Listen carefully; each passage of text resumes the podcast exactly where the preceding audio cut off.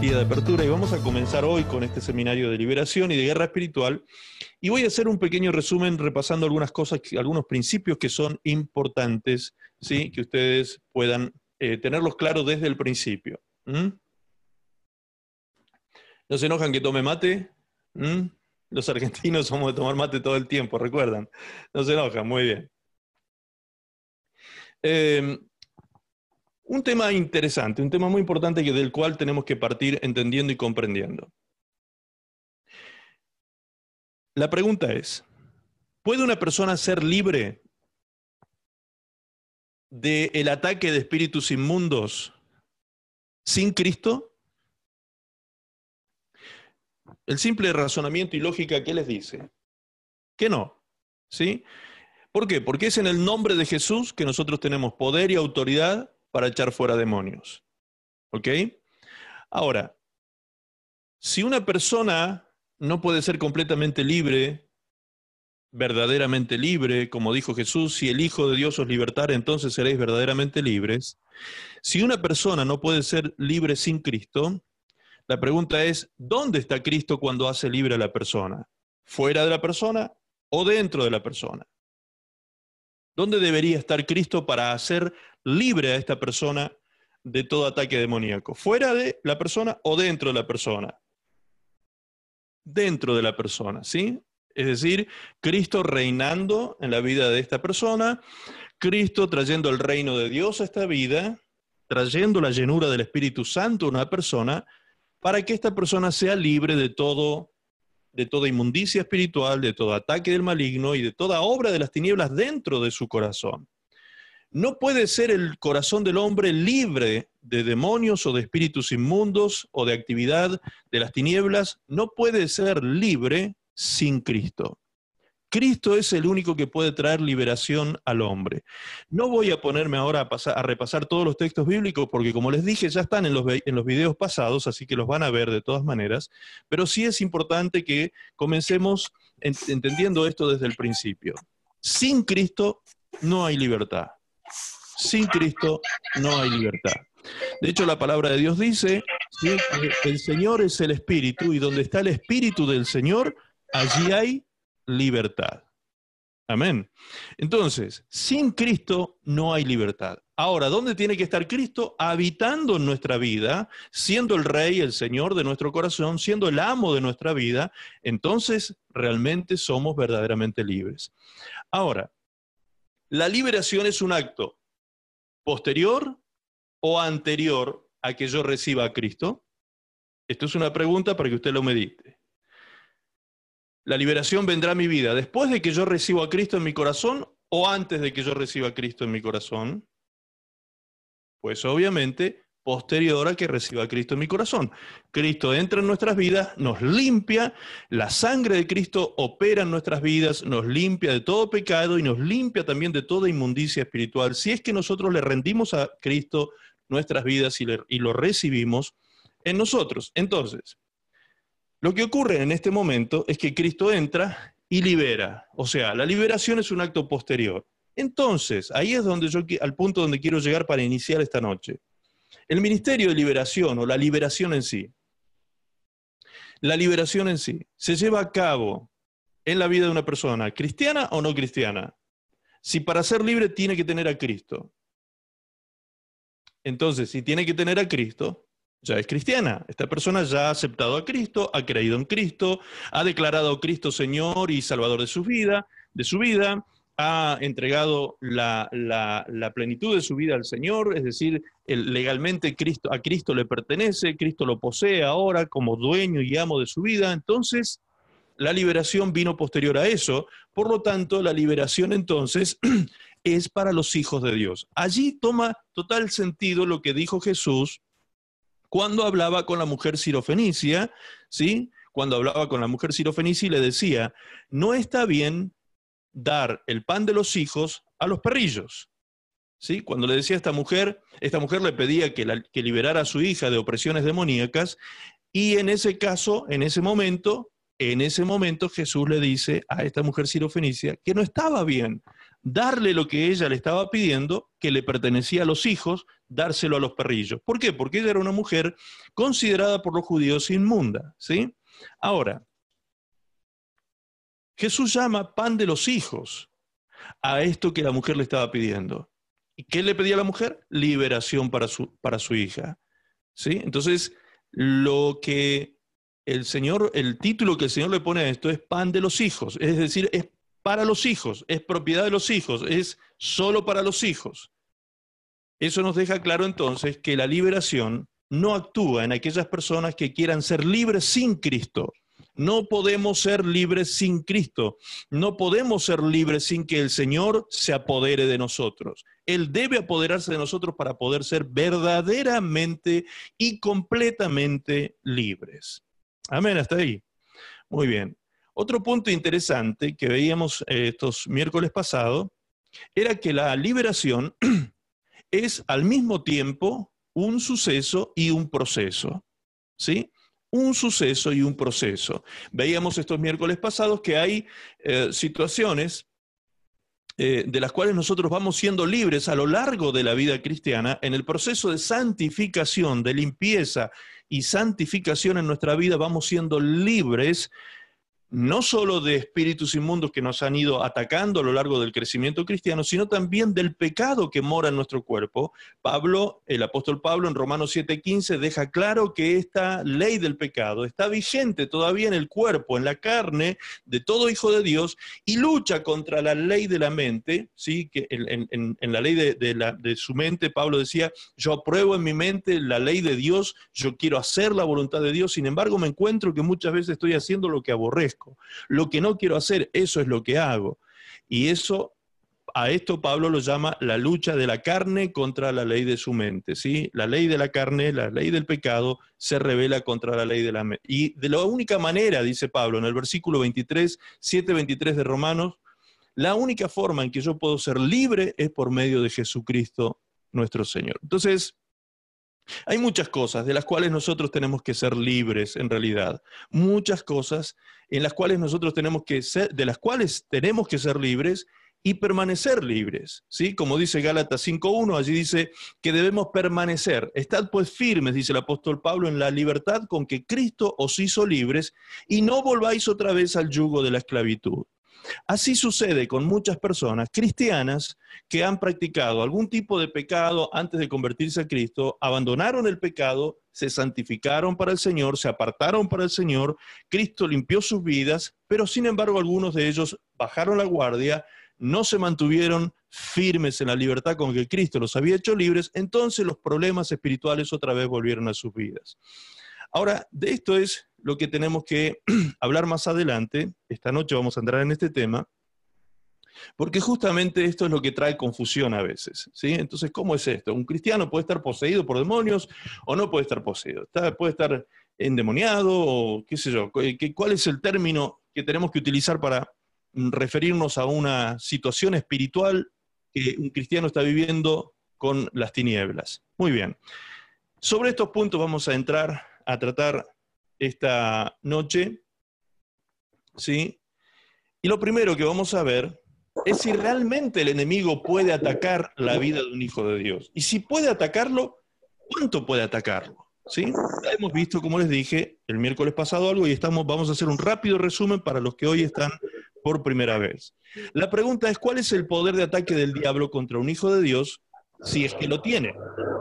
Si es que realmente tiene algún tipo de poder contra un hijo de Dios, el enemigo, la pregunta que nos hacemos es esta entonces. ¿Cuál es el poder de ataque que el diablo tiene contra un hijo de Dios? ¿Mm? ¿Puede eventualmente el diablo tocar a un hijo de Dios? Bien, partíamos diciendo el miércoles, en Primera de Juan, Primera de Juan capítulo 5, verso 18, leíamos, donde dice, sabemos que todo aquel que ha nacido de Dios no practica el pecado, pues aquel que fue engendrado por Dios le guarda y el maligno no le toca. Generalmente, cuando leemos la Biblia así como al pasar, así como, como muy rapidito, eh, Janela, por favor, ¿puedes cerrar tu micrófono? ¿Se está escuchando el sonido de tu casa? Muy bien. Eh, entonces, como les decía, El texto dice, sabemos, sabemos que todo aquel que ha nacido de Dios no practica el pecado, pues aquel que fue engendrado por Dios le guarda y el maligno no le toca. Cuando se lee así por encima el pasaje, pareciera que el pasaje dice que el diablo no nos puede tocar. ¿Sí? En esto coincidíamos el miércoles pasado y quizás hoy también estemos todos coincidiendo en esto. Parece que el texto dice que el diablo a mí no me puede tocar. El maligno no le toca, dice aquellos que son nacidos de Dios. Pero el tema aquí es que este versículo, si, hacemos la exégesis, del, texto bíblico, vamos a descubrir que hay un condicionante en esto. ¿sí? Primero, número uno, dice que los que son nacidos de Dios, es decir, nosotros, los hijos de Dios, como dice Juan 1.13, los que no hemos nacido a esta nueva vida por voluntad de carne ni voluntad de varón, sino por voluntad de Dios, nosotros, los hijos de Dios, no practicamos pecado.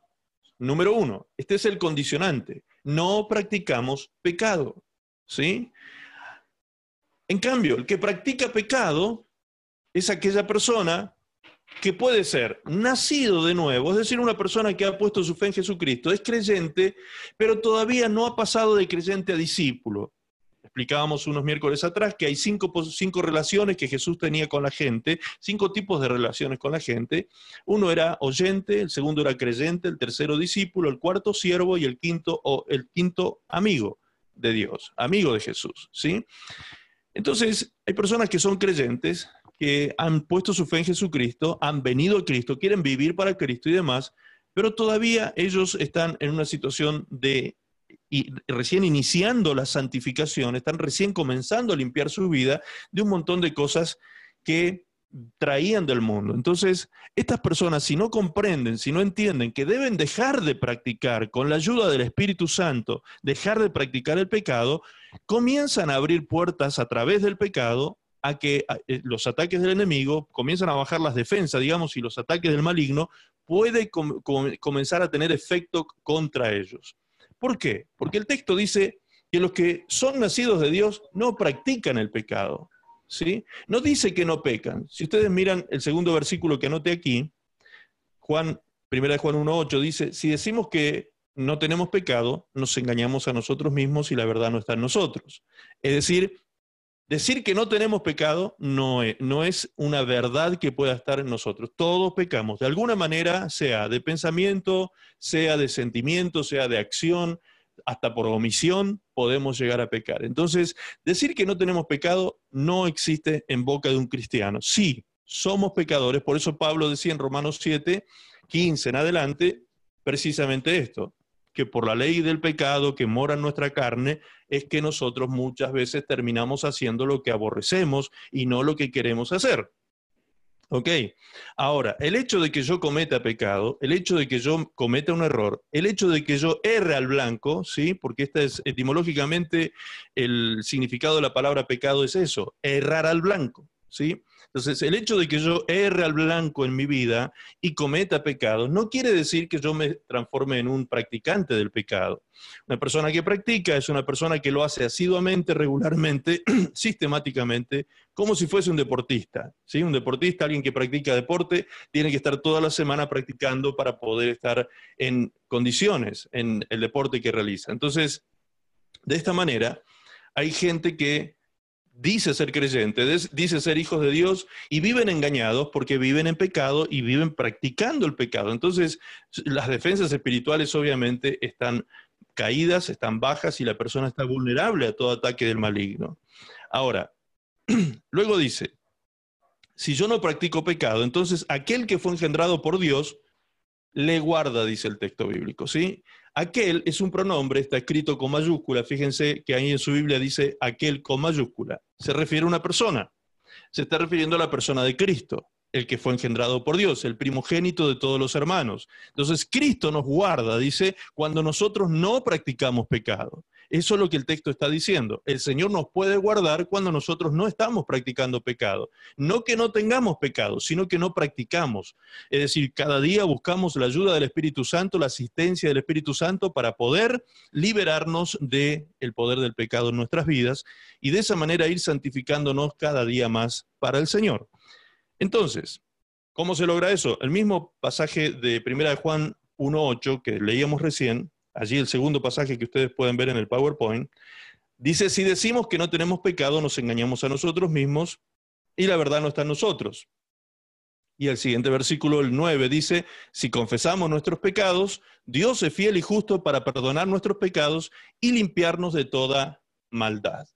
¿Sí? Así que tenemos salida de esa situación pecaminosa en que podemos vivir, eh, los errores que podemos cometer o las situaciones de pecado que estamos peleando y queriendo vencer, tenemos salida diaria. Tenemos todos los días la misericordia de Dios renovada cada día y nosotros podemos confesarnos delante del Señor pecadores y necesitados de su asistencia todos los días de nuestra vida. Mientras el Señor vea en nosotros esa actitud de humildad, de que estamos buscando su poder y su ayuda, su asistencia para vencer el pecado, el Señor nos tendrá cubiertos, el Señor nos estará guardando y el maligno no nos puede tocar. ¿Sí? El maligno no nos puede tocar. Pero, ¿qué pasa con alguien que practica el pecado? ¿Sí? Ahora vamos a ver un caso ¿sí? de una persona que sí practicaba pecado. El apóstol Pablo lo menciona en 1 Corintios 5, 1. Allí dice, de cierto se oye que hay entre vosotros fornicación y tal fornicación que ni aún se nombra entre los gentiles. O sea, era una cuestión espantosa lo que estaba pasando allí en Corinto. Tanto que alguno tiene la mujer de su padre. Y vosotros estáis envanecidos. En otras versiones bíblicas dice, y vosotros estáis orgullosos de eso. ¿Sí? Como que se creían que estaban eh, espectacular de esa manera.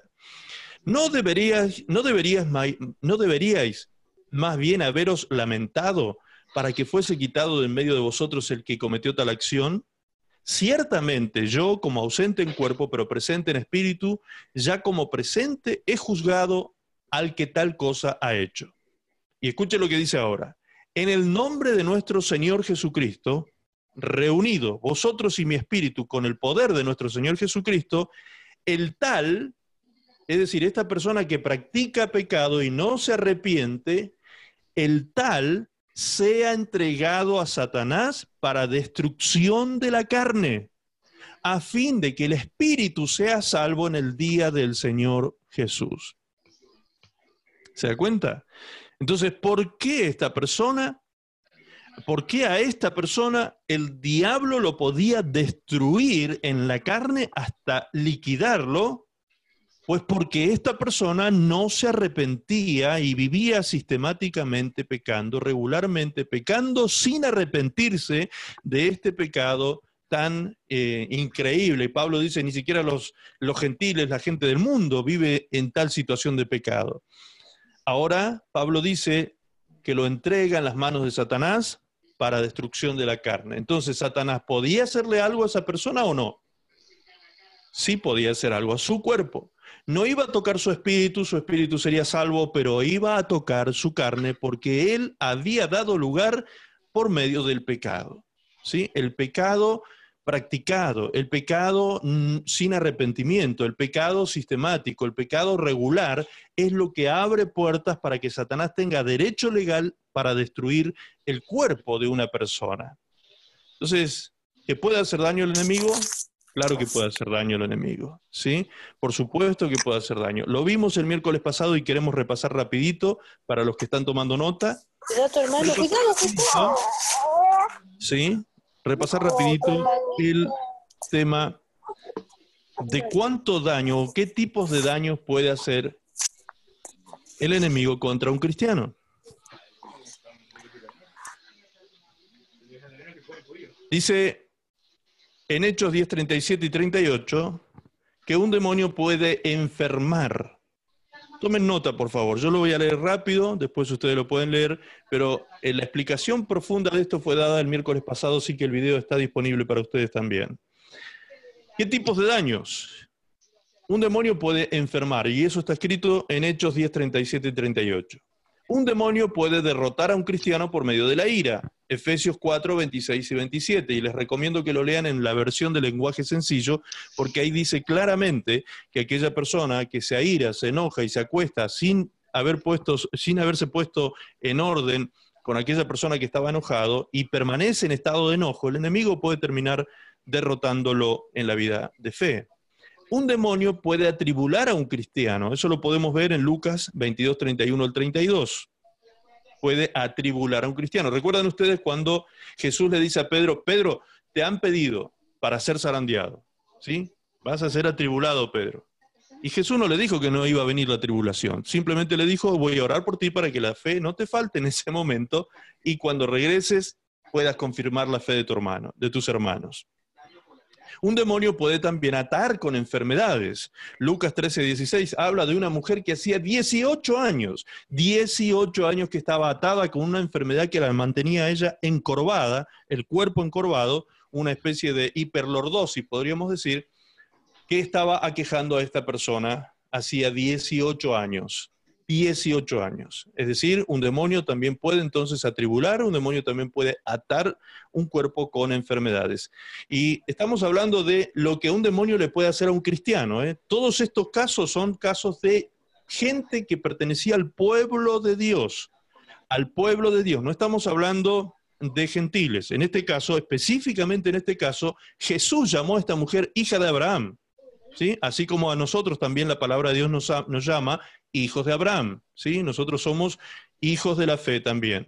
Entonces, otro punto es en 2 Corintios 4, 3 y 4, allí dice un demonio puede enseguecer el entendimiento.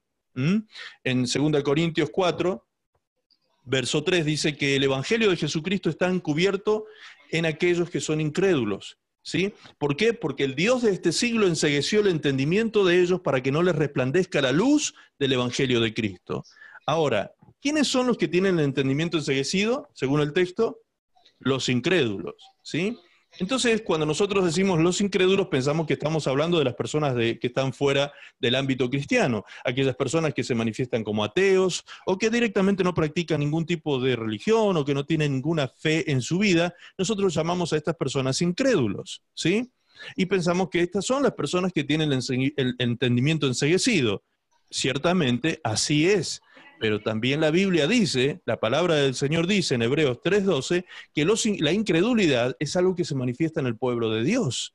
¿Sí? Tanto del Antiguo Testamento como ahora, en este tiempo, hay incredulidad que ataca al pueblo de Dios y, y, muchas veces el enemigo con esa incredulidad lo que hace es cegar el entendimiento y la persona no puede ser libre ni ver la gloria de Cristo en su vida para que no les resplandezca la gloria de Cristo, dice la palabra. Entonces, muchas veces no podemos ver la gloria de Dios actuando en nosotros porque estamos enseguecidos a causa de la incredulidad.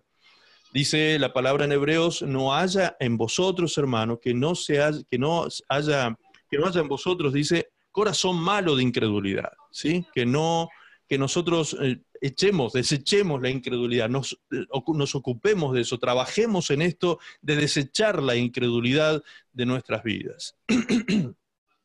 Muy bien. Segunda de Corintios 12, 7 y 9 dice que también un demonio puede aguijonear y abofetear a un cristiano.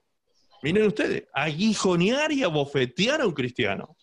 ¿Dónde está, dónde, de, quién, de, quién habla, ¿De quién habla este pasaje? Segunda de Corintios 12, 7 y 9. Del apóstol Pablo el mismo apóstol Pablo dice que un mensajero de Satanás le ha sido asignado a él para que lo abofetee cada vez que él se sobreexaltaba a causa de las revelaciones que él tenía de parte de Dios. Y dice que esto se lo envió Dios. Esto es tremendo, tremendo. Dios permitiendo que un, que un mensajero de Satanás venga y toque a uno de sus hijos. Pero ¿por qué Dios puede permitir semejante cosa? Pues por el bien de su hijo.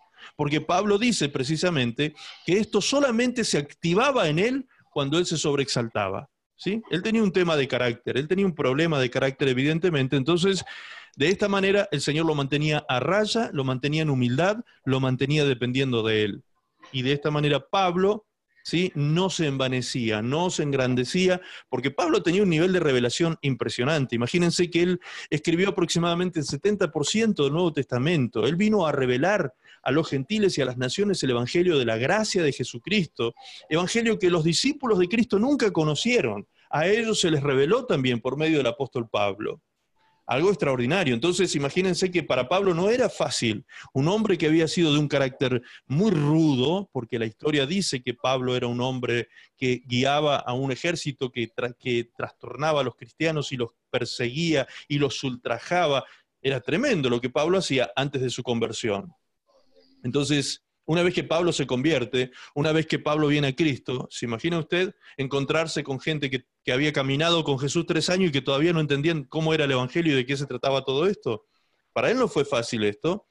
Pablo también era un doctor en la ley, era un doctor de la ley, era una persona preparado a los pies de Gamaliel, un famoso eh, rabí de aquella época, un rabino de aquella época. Entonces era un hombre de profundo conocimiento y a él se le fue, se le reveló por medio de Jesucristo el Evangelio de la Gracia. Entonces, obviamente, al tener semejante nivel de revelación, muchas veces Pablo sentiría que eh, sentiría cierto nivel de frustración con estas personas que habían caminado tanto tiempo con Jesús y no entendían nada de lo que Jesús había querido dejar establecido en la tierra. ¿Por qué digo que no entendían nada? Porque Pedro, por ejemplo, quería que los gentiles se circuncidaran. Pedro o alguna corriente judaizante de aquella época, Pedro como que abonaba a esa, esa corriente, querían que se, las personas se eh, circuncidaran, los varones se circuncidaran, eh, aquellos que se convertían al cristianismo, que se circuncidaran como los judíos. Entonces, eh, Pedro y este movimiento judaizante lo que quería en cierta forma era llevarlos otra vez a la ley, ¿sí? y era de algo que Cristo los había hecho libres. Entonces Pablo, obviamente, ante esas situaciones se sobreexaltaba, se enojaría, se molestaría muchas veces quizás por esta situación.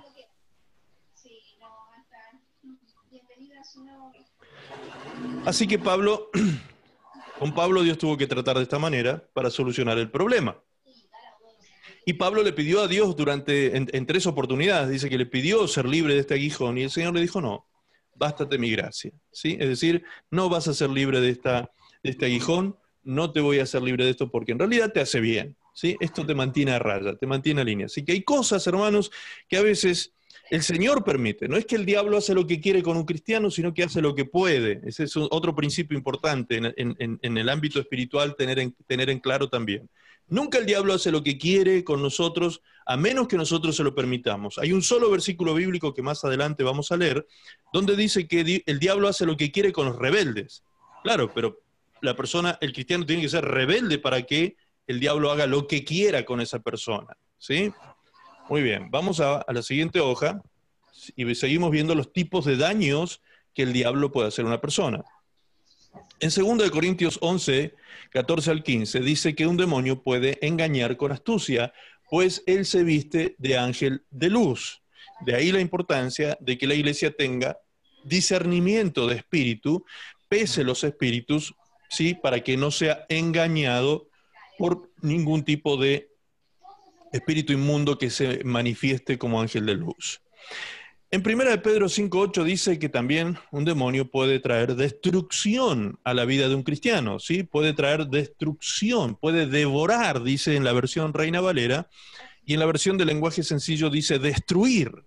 Destruir, es una palabra tremenda. Yo le invito a que usted busque esa palabra en su diccionario después y va a ver lo que significa destruir. Es tremendo. Y eso dice que el enemigo puede hacer contra un cristiano destruir al cristiano. Eso es lo que él busca, tratar de destruir. Él anda como león rugiente buscando a quien destruir. Cuidado con esto. Ahora aquí viene una parte que me llama mucho la atención. En 1 de Tesalonicenses, capítulo 2, versos 18 y 19, dice que Satanás estorba en la obra misionera. ¿Sí?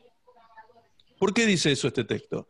Porque Pablo lo que está reconociendo, podríamos decir, y esto me llama también mucho la atención, es que el diablo no le había permitido a él llevar a cabo en varias ocasiones viajes misioneros. Él había querido ir a Tesalónica y no podía, no había podido llegar por causa de que Satanás había estorbado sus viajes. ¿sí? Y él lo dice abiertamente allí en Primera de Tesalonicenses 2, 18 y 19, dice que Satanás le estorbó y no le permitió hacer ese viaje, esos viajes que él tenía pretendido hacer hacia esta ciudad. Entonces, vemos cómo también el enemigo se presentó ante la obra misionera que Pablo estaba llevando a cabo. El enemigo también hizo, llevó a cabo este acto de ataque, ¿sí? de estorbo, de poner, de hacer problemas, de poner atajos, de poner, o sea, este, situaciones, obstáculos, para que Pablo no pudiese concretar ese viaje. Julián, bienvenido. Dios te bendiga, Julián querido. ¿Puedes cerrar tu micrófono, por favor? Así no se escucha el ruido de tu casa, Julián. ¿Sí? Tienes que cliquear ahí donde está el micrófono, chiquitito, y se va a cerrar el audio. Muy bien. Qué bueno, qué bueno que están entrando. Siguen entrando, hermanos, a la sala. Seguimos entonces con el tema. Eh, como les dije, esto yo lo estoy repasando rapidito, repasando rapidito porque ya está en el video pasado, pero quería hacer un resumen para que entremos en el tema. El demonio también puede matar, hurtar y destruir. Y eso lo vemos en el espíritu de las personas que Jesús menciona en Juan 10:10. Cuando Jesús dice, el ladrón no viene sino para matar, hurtar y destruir, mas yo he venido para que tengan vida y vida en abundancia, Jesús estaba refiriendo a falsos maestros que habían venido antes de él a Israel, ¿sí? Falsos maestros. Es decir, los falsos maestros pueden provocar este tipo de daño, falsos maestros, obviamente bajo el dominio de espíritus inmundos pueden provocar este daño en la obra del Señor, pueden venir con pensamientos religiosos o estructuras religiosas, dogmas que van a traer destrucción y muerte a la vida de una persona. ¿Se da cuenta? Entonces, también el demonio puede trabajar adoctrinando. Por eso al principio vimos esa placa y vamos a terminar hoy con esa placa también, acerca de que los demonios pueden adoctrinar. Esto es tremendo esto. En 1 de Timoteo 3, 6 y 7 dice que el demonio también puede poner trampas ante la vida de, un cristiano. Todo esto que estamos mencionando no es que la actividad demoníaca en el mundo. Estamos hablando de la actividad demoníaca en contra de los hijos de Dios. Repito, para los que están entrando, recién están entrando, ¿sí?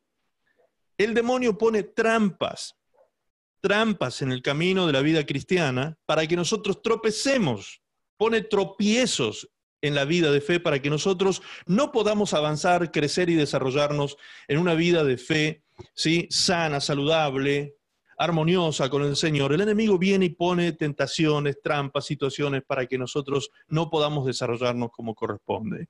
Pero obviamente, ¿para qué estamos estudiando esto? Para tomar conciencia de que esto es, esto es lo que Él hace contra nosotros y no caer en esas trampas. Muy bien. Segundo de Timoteo 2, 24 y 26 dice que el demonio hace lo que quiere con los rebeldes. Ese era el versículo que recién les mencionaba. Que los demonios, que el demonio o los demonios hacen lo que quieren con los rebeldes. ¿Sí? Con las personas que se mantienen en rebeldía, en rebelión. ¿Quiénes son los que practican rebelión? Aquellas personas que a causa de la iniquidad que hay en sus corazones, por esa maldad profunda, planifican el pecado y lo practican conscientemente sin arrepentirse, aún habiendo conocido la verdad en Cristo Jesús. ¿Sí? O sea, la rebelión, aquel que se califica como rebelde, es alguien que está en rebelión, entonces esta persona que está en rebelión, la rebelión es el fruto del pecado practicado en base a la iniquidad, la cual es la maldad más profunda que planifica el pecado y lo lleva a cabo. Amén. Recuerden que tienen que ir tomando nota de las preguntitas que vayan apareciendo y luego vamos a tener un tiempo para compartir respuestas a todos esos interrogantes. Lucas capítulo 4, verso 2 al 13. Nati, si puedes cerrar tu, micrófono, te agradecería. Lucas 4, del verso 2 al 13. Allí dice, Romina también, si puedes cerrar tu micrófono, por favor. Gracias. Y Natalia, todos los que tengan, por favor, los micrófonos abiertos, presten atención a tenerlos cerrados, ¿sí? Muy bien. En Lucas 4, 2 al 13, recordarán ustedes el pasaje de los 40 días de ayuno y oración que Jesús tuvo apartado allí en el desierto, ¿sí? En este momento, en este tiempo de ayuno que Jesús tuvo allí en el desierto, el diablo vino a tentar a Jesús, dice la palabra. Y lo tentó tres veces. Y las tres veces que lo tentó, lo tentó en el cuerpo, lo tentó en el alma y lo tentó en el espíritu. Es decir, en, las tres diferentes áreas de la vida humana, el enemigo tiene la capacidad de tentar en esas tres áreas. Lo tentó a Jesús en el cuerpo, cuando le dijo que convirtiera el pan, las, piedras en, las piedras en pan, ¿sí? a causa del hambre. Lo tentó a Jesús en el espíritu cuando le dijo que si lo adoraba, si lo adoraba a él, le entregaría todos los reinos de la tierra. Y lo tentó a él en el alma. En el alma es donde nosotros tenemos el asiento de las emociones, ¿sí? Y en el alma es donde se siente el vértigo, lo que él pudo haber sentido en el caso de estar en la altura, en el pináculo del templo, cuando el diablo le dijo, tírate, total, los ángeles van a venir en resguardo de tu vida y nada te va a pasar. ¿Sí? Entonces vemos que el diablo lo tentó en las tres áreas, cuerpo, alma y espíritu. Jesús fue tentado en todo allí en el desierto y pasó en victoria. ¿Por qué pasó en victoria? Porque utilizó un arma poderosa que también nosotros los hijos de Dios tenemos que usar a la hora de luchar y batallar contra el enemigo. Jesús las tres veces dijo, escrito está Satanás. ¿Sí? La palabra de Dios, como vemos en Efesios 6, cuando habla de la armadura de Dios, vemos que la espada del Espíritu es la palabra de Dios. Es la manera en que nosotros podemos avanzar ofensivamente contra el enemigo y liquidarlo en medio de una batalla espiritual. Y por último, primera de Timoteo 4.1 dice, el demonio adoctrina, ¿sí? El demonio adoctrina, que eso es lo que íbamos a, ver, les dije, eh, al final de esto vamos a tratar de dejar establecido con claridad ese tema del adoctrinamiento. Muy bien, en todos los casos, Acá tiene que quedar este principio muy, este principio tiene que quedar muy claro. En todos los casos, el diablo no hace lo que quiere con un hijo de Dios, sino lo que Dios o el hijo de Dios, el hijo de Dios me refiero a la persona, ¿sí? No a Jesús, sino a nosotros como hijos de Dios, lo que Dios o nosotros mismos le permitimos hacer en contra de nosotros. Y tenemos una esperanza de victoria siempre contra todas las obras del maligno en contra de nuestra vida. ¿sí? La palabra de Dios dice en 1 Juan 3.8, en la segunda parte del versículo dice, para esto apareció el Hijo de Dios, Jesús, para deshacer las obras del diablo.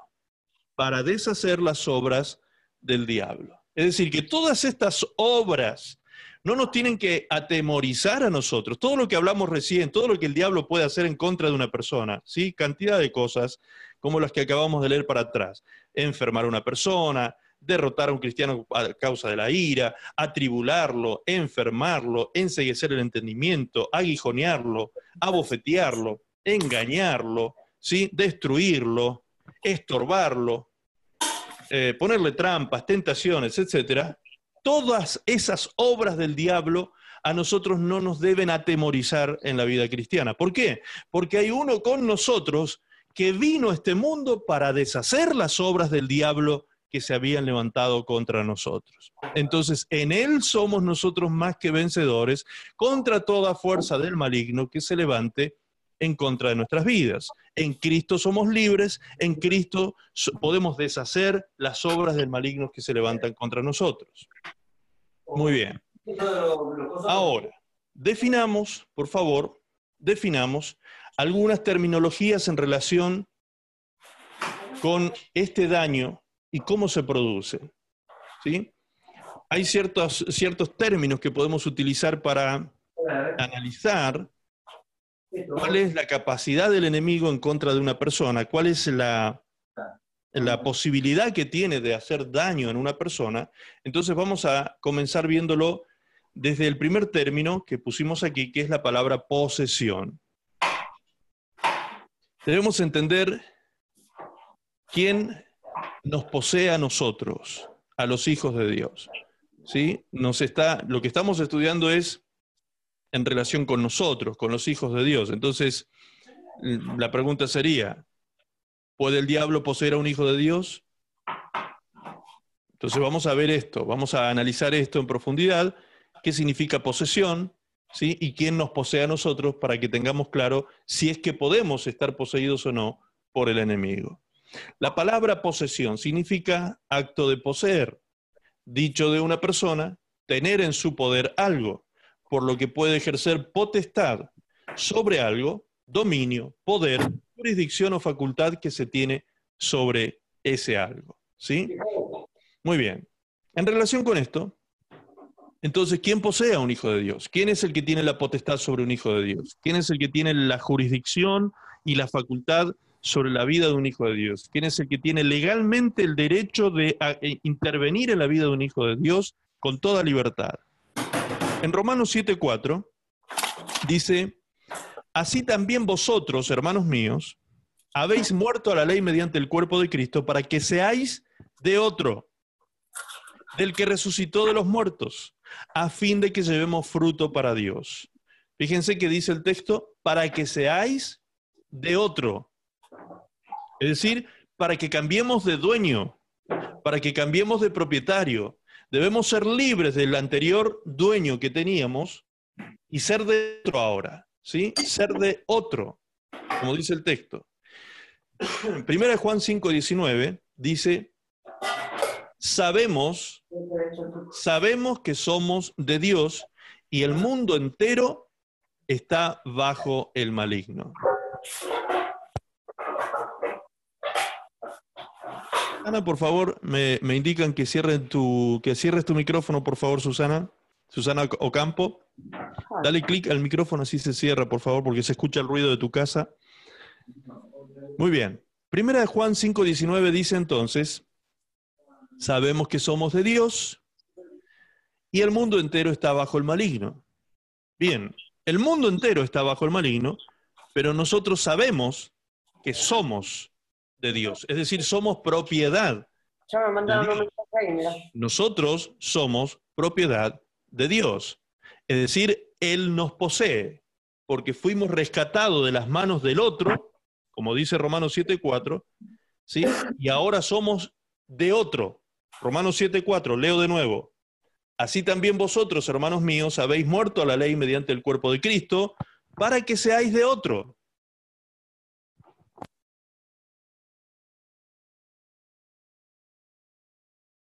Para que seáis de otro, del que resucitó de los muertos, a fin de que llevemos fruto para Dios. Es decir, ¿quién es ese otro? El que resucitó de los muertos. ¿Sí?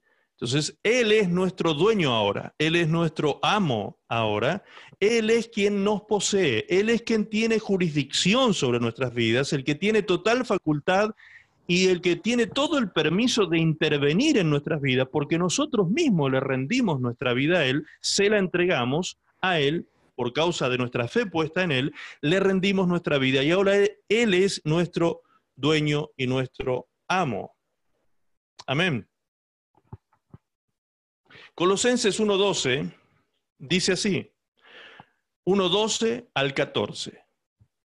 Dice, con gozo, dando gracias al Padre que nos hizo aptos para participar de la herencia de los santos en luz, el cual nos ha librado de la potestad de las tinieblas. Es decir, antes de venir a Cristo, había otro que tenía la potestad sobre nuestra vida. ¿Sí? Potestad. Recuerden, potestad tiene que ver con jurisdicción, el tener legalidad sobre una jurisdicción, sobre un territorio, tener el poder sobre ese territorio, la autoridad sobre ese territorio de forma legal. Ahora dice la palabra que nosotros fuimos librados de esa potestad de las tinieblas y trasladados al reino de su amado Hijo, en quien tenemos redención por su sangre, el perdón de nuestros pecados. Cuando dice que tenemos redención por su sangre, la palabra redención tiene que ver con pagar el precio de un rescate.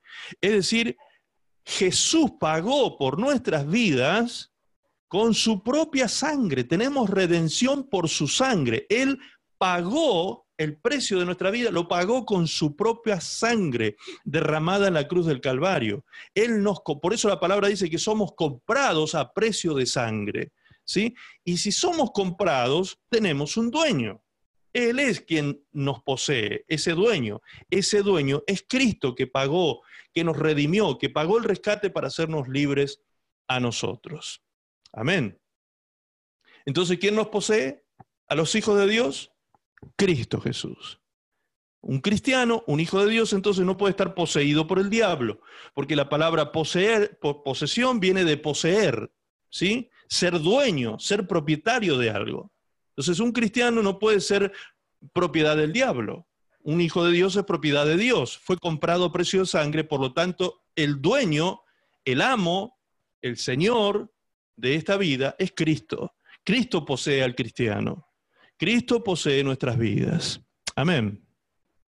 Hebreos 2.14 dice así, así que por cuanto los hijos participaron de carne y sangre, él también participó de lo mismo para destruir, destruir por medio de la muerte al que tenía el imperio de la muerte, esto es, al diablo, y librar a todos los que por el temor de la muerte estaban durante toda la vida sujetos a servidumbre. Así que Cristo nos ha hecho libres a nosotros de aquel que tenía el imperio de la muerte, es decir, el diablo. Nos hizo libres y nos sacó de las tinieblas y nos trasladó a su reino de luz. Pagó el precio por nosotros nos compró a precio de sangre, por lo tanto somos propiedad de Cristo, todos los hijos de Dios. Por lo tanto, un cristiano no puede estar poseído por el diablo, solo lo puede poseer Cristo. Amén. Es importante ir aclarando estos términos.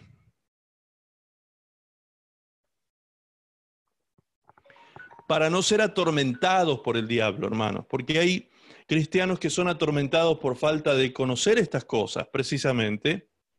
Lo dice el profeta Oseas cuando dice por falta de conocimiento, por falta de conocimiento el pueblo de Dios es destruido. Entonces, la, la posibilidad de ser destruido está. Y la posibilidad de ser destruido está porque nos falta conocimiento. Por eso es importante tener claro quién es nuestro dueño, quién es nuestro amo, quién nos posee quién es aquel que pagó el precio por nosotros. Nadie nos quitará de su mano a menos que yo me revele contra él. ¿Sí? A menos que yo me transforme en un rebelde, entonces el diablo puede hacer conmigo lo que quiera. ¿Sí? Entonces, cuidado con la rebelión en nuestras vidas. Muy bien, pasemos ahora a otra palabra, a otra terminología que está relacionado con este tema de el enemigo contra los hijos de Dios. Y esta es la palabra opresión. Opresión significa acción y efecto de oprimir. Oprimir tiene dos acepciones que vamos a utilizar para este caso. Una es ejercer presión sobre algo y la segunda es producir agobio o desasosiego grave a alguien. Escuche con mucha atención, por favor, porque aquí sí nos vamos a meter en un tema que sí a un cristiano le afecta. Ya ha quedado claro que posesión no existe para nosotros, el diablo no nos puede poseer, pero sí la opresión espiritual va a estar presente en la vida de un cristiano. Esto sí. ¿Qué es entonces opresión? Es la acción y efecto de oprimir. Oprimir es ejercer presión sobre algo. Como si yo tomase, por ejemplo, una pelota de fútbol y la aprieto. Estoy ejerciendo presión sobre esa pelota. También es eh, producir agobio o desasosiego grave, grave, un agobio grave a alguien. ¿Y qué significa agobio? Esta palabra dice, tiene varias acepciones y las vamos a leer a continuación. Es uno, imponer a alguien actividad o esfuerzo excesivos, procurar gravemente y causar gran sufrimiento a alguien. Dos, rendir, deprimir, abatir a alguien. Tres, inclinar o encorvar la parte superior del cuerpo hacia la tierra. Eso también es una opresión. Cuatro, dicho de un peso o de una carga, hacer que se doble o incline el cuerpo sobre el cual descansa. Cinco, rebajar, humillar, confundir. Todo esto tiene que ver con opresión. Y si esto lo llevamos al plano espiritual, nos vamos a dar cuenta que efectivamente el diablo ejerce presiones contra los hijos de Dios opresiones y ejerce presión contra nosotros y pretende agobiarnos y quitarnos el sosiego. Por eso dice producir agobio o desasosiego. La palabra desasosiego significa sin sosiego, sin paz, sin tranquilidad. ¿Me entiendes? Entonces el enemigo cuando oprime lo que te quita, lo que pretende quitarte es el sosiego, la paz, la armonía espiritual, la tranquilidad. El enemigo pretende hacer esto y producir un agobio grave sobre tu vida. Cuando Él quiere agobiarte, lo que va a hacer es traer cargas sobre ti, cargas de tipo emotivas. Él sabe, el enemigo sabe que las emociones son el producto de nuestros pensamientos, entonces va a venir a atacar en nuestra mente, a producir en nuestra mente presiones tan fuertes que puedan traer gran sufrimiento a nuestra vida. Procurar gravemente y causar, procurar esto gravemente, dice la primera excepción, causando gran sufrimiento, gran sufrimiento en la vida de la persona, deprimirla, abatir a la persona. ¿sí? Una persona abatida es una persona postrada, caída, derrotada. ¿sí? Una persona que no tiene fuerzas ni para levantarse, está abatida la persona. Ahora, ¿quién logra esto? El enemigo cuando oprime. ¿Y cuándo lo logra? Cuando yo se lo permito. Recuerden siempre ese principio, el diablo no hace lo que quiere con nosotros, sino lo que yo le permito o Dios le permite, como el caso de, Pablo, recuerdan. Entonces, el enemigo cuando encuentra falta de conocimiento, cuando, cuando encuentra un cristiano que no está con las defensas altas, cuando encuentra, encuentra un cristiano que no sabe utilizar la armadura de Dios en su vida, que no entiende de qué se trata eso, ¿sí? Cuando el cristiano no tiene comunión con el Espíritu Santo, es fácilmente oprimible. Es fácil, esa persona es fácil que sea atacado en su mente porque la incredulidad baja las defensas y esa persona deja entrar pensamientos en su mente de opresión, de, depresión, de abatimiento, ¿sí? de humillación y de todas estas cosas que producen desasosiego y agobio en la vida de una persona. Ahora, esto se produce básicamente, mire, esto es tremendo, lo que vamos a leer ahora es tremendo realmente, se produce básicamente porque el diablo tiene el poder de quitar palabras y de poner palabras en el corazón de una persona. Así es de, así de sencillo como funciona esto. El diablo tiene el poder de poner y de quitar palabras en la mente de las personas. esto es tremendo, tremendo. Hasta la palabra de Dios quita del corazón de las personas o de la mente de las personas. Y eso está escrito en Lucas capítulo 8, verso 12. Allí dice, y los de junto al camino son los que oyen, y luego viene el diablo, viene el diablo y quita de su corazón la palabra para que no crean y se salven. ¿Se da cuenta? Entonces, ¿puede el enemigo sacar la palabra del corazón de una persona? De la, está hablando de la palabra de Dios. Jesús dijo esto. Cuando Jesús explicaba la parábola de la, de la, tierra fértil, ¿sí? la parábola del sembrador y de la tierra fértil, él dijo que había cuatro tipos de tierra y una de las tierras era esta, y una de las semillas que había sido sembrada era esta, la de junto al camino. Y esto representaba a ciertas personas. ¿Quiénes eran estas personas? Aquellas que oyen, dice. Los de junto al camino son los que oyen. Es decir, esta noche aquí hay muchas personas oyendo, y podrían caer en esta situación también las personas que oyen la palabra, pero que luego viene el diablo y se las quita del corazón. Se las quita con argumentos, se las quita con distracciones, se las quita con distintas situaciones que hacen que la palabra no permanezca en el corazón de la persona. El enemigo viene y roba esa semilla preciosa y no puede dar fruto en la vida de esta persona. En Juan 13.2 dice, y cuando cenaban, cuando cenaban, como el diablo ya había puesto en el corazón de Judas Iscariote, hijo de Simón, que le entregase, ¿sí? Fíjense lo que dice el texto. El diablo ya le había puesto a Judas esto en el corazón. Judas todavía estaba con Jesús. Es más, vamos a ver más adelante que Judas Judas no solamente estaba con el Señor en ese momento, estuvo con el Señor hasta, hasta verlo resucitado a Jesús y cuando lo vio resucitado no se arrepintió y por eso se suicidó. Ahora, ¿por qué Judas llegó a semejante extremo? ¿Por qué Satanás tomó control de la vida de Judas? ¿Por qué Satanás llegó a, llevarlo a Judas al suicidio? ¿Por qué? ¿Por qué sucedió esto? Pues porque Judas permitió que el diablo le haya puesto en el corazón este pensamiento de entregar a Jesús. ¿Se da cuenta? Entonces, Judas, bajo la influencia del enemigo, permitió que el diablo sembrara aquí en su mente, en su corazón espiritual, sembrara la palabra de esta palabra de entregar a Jesús, este, este pensamiento de entregar a Jesús, y dejó que ese pensamiento anidara en su corazón y se transformara en un pensamiento obsesivo hasta tal punto que llegó a cometer ese tremendo sacrilegio, ese tremendo pecado y entregar a Jesús para que sea crucificado. ¿Qué tenemos que entender entonces?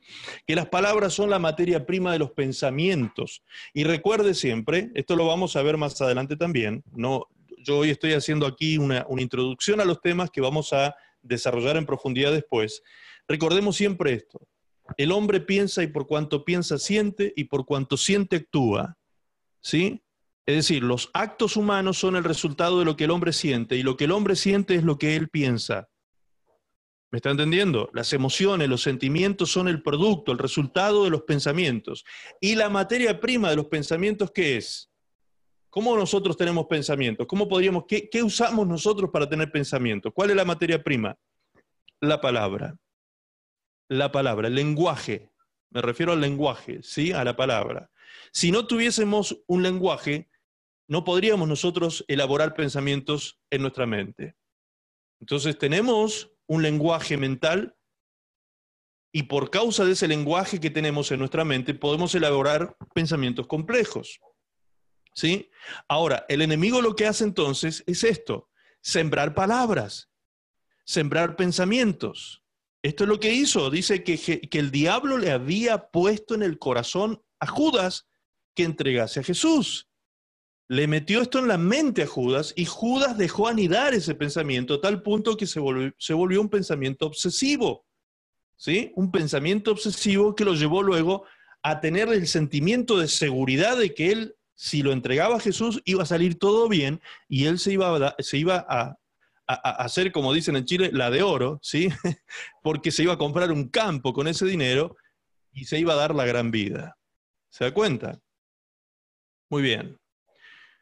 Una persona que vive y permanece bajo dichas circunstancias de opresión experimentará seguramente enfermedades de tipo psicosomáticas.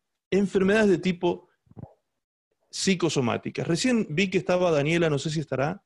A ver, hijo, ¿te fijas por favor si me podés eh, colocar acá en pantalla? Acá estoy. ¿Estará Daniela? micrófono recién. Abrí tu micrófono, Dani, si estás, por favor. Sí, sí, estoy. Aquí estoy. ¿Me escuchan? Ahora sí. Acá, hijo, recién lo habías puesto. Ok, ahí, ahí te estoy viendo, Daniela. Sí. ¿Me escuchan bien, sí? Sí, todos te escuchan. Creo que todos te escuchan. ¿Pueden hacer con el dedito para arriba si escuchan a Daniela, por favor? Ok, todos te escuchamos. Muy bien, yo le voy a pedir a Daniela, por favor, ella es eh, doctora, médico, es eh, doctora en medicina.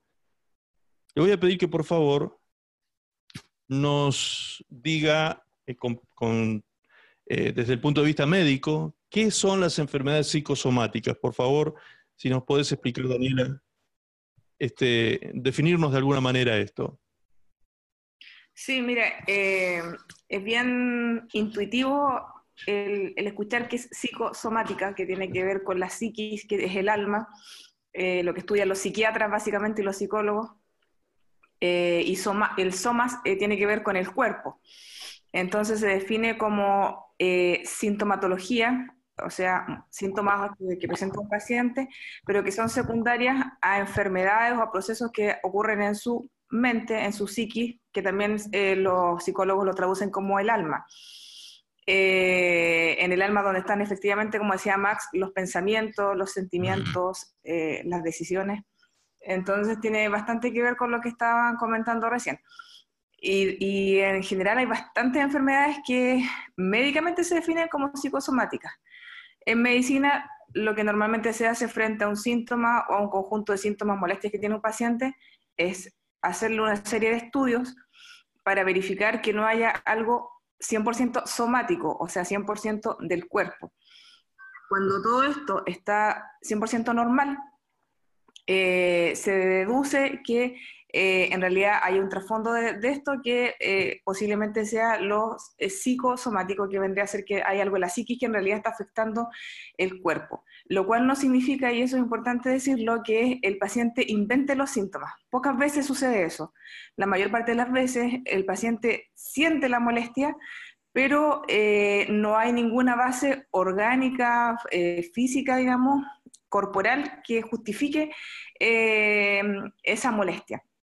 No sé si se entiende. En el fondo, el paciente efectivamente, por ejemplo, la cefalea, que es el dolor de cabeza tensional, el dolor el paciente efectivamente lo tiene y hay que tratarlo, pero el origen es, por ejemplo, el estrés, situaciones que lo tienen preocupado y que también hay que solucionarla. Eh, otro ejemplo bien típico y que es 100% psicosomática es una enfermedad que no sé si la habrán escuchado que se llama fibromialgia. La fibromialgia eh, es, una enfermedad que produce dolores musculares en muchas localizaciones del cuerpo en el área muscular, sobre todo en la espalda, los brazos, las caderas. Eh, como dolor de todo el cuerpo, eh, básicamente, pero que efectivamente al hacerle exámenes al paciente no tienen absolutamente ningún fundamento físico. Y, y, sí, eh, hay generalmente un trasfondo psicológico demostrado, hasta el punto de que un reumatólogo, que son los que ven este tema de los huesos y los músculos, si encuentra una, fibromialgia, siempre va a enviar a ese paciente al psiquiatra. Nunca no se puede omitir, digamos, el, en el caso médico, un tratamiento de tipo psicológico y un manejo de muchas veces traumas que hubo durante la infancia, eh, en este caso. Y así hay un montón de otras, como el síndrome de intestino irritable, eh, lo que le decían antes, la cefalea tensional, eh, diarreas que son funcionales, hay problemas para tragar que son también psicosomáticos, y bueno, así una serie de otras enfermedades. Mira, a mí me dijeron, Daniela, en una oportunidad, en dos oportunidades, hablando con médicos, que mm, se ha analizado una cantidad, muchas enfermedades, digamos, y, se, dice más o menos en el ámbito médico que alrededor del 80% de las enfermedades podrían ser de origen psicosomático, o sea, ser eh, psicosomáticas. Claro, hay algunas que están 100% definidas como psicosomáticas. 100% las que mencioné delante, o sea que casi no, no, hay otra justificación más que lo psicosomática. Ah, en las demás, más bien existe, claro, para, para llegar a ese 80% probablemente consideraron muchas enfermedades que tienen un gatillante psicosomático.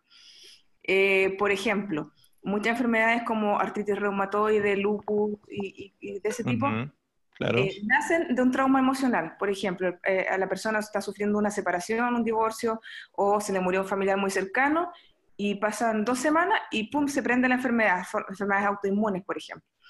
Y algunos cánceres igual, pasan una situación emocional y, y se despierta, digamos, la enfermedad. No, no, se le podía asignar una causalidad, porque es difícil decir esta es la causa de, pero sí se ve como un gatillante, por ejemplo, en, en medicina. Perfecto. Es importante, sí.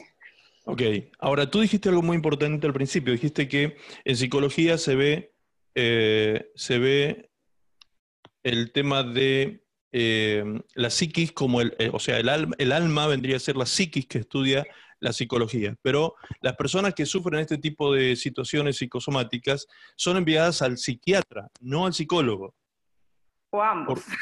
o ambos en algunos casos, ok, para, es decir, necesita terapia psicológica la persona para poder por ahí desatar algunos nudos emocionales que tiene o algunas situaciones traumáticas en su vida, pero también se lo envía a un psiquiatra porque es el psiquiatra el que está habilitado para poder medicar a la persona, no así el psicólogo. ¿Estoy, estoy bien en eso? Exacto. Ok.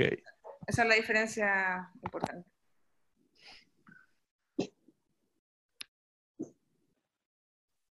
Muy bien. Eh, entonces,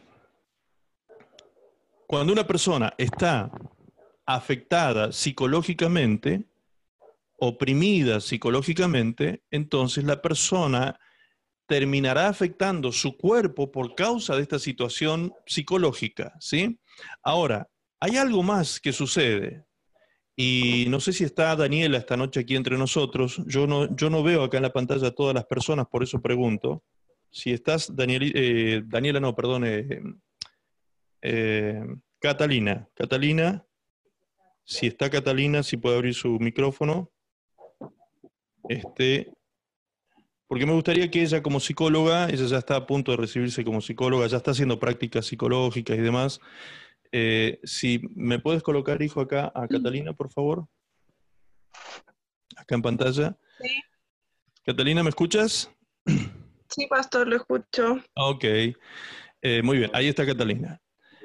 Catalina, eh, ella, ella está ya haciendo prácticas como psicóloga y me gustaría, Catalina, que tú me digas si muchas veces se encuentran los psicólogos con situaciones que no son abordables desde las técnicas psicológicas porque eh, sobrepasan lo, teóricamente o, lo, comprendido dentro de, lo psicológico. Es decir, hay cosas que están más allá de la psiquis, ¿sí? Podríamos decir fuerzas externas o cosas externas que oprimen a una persona. Se reconoce desde la psicología que hay cosas que no se pueden manejar psicológicamente.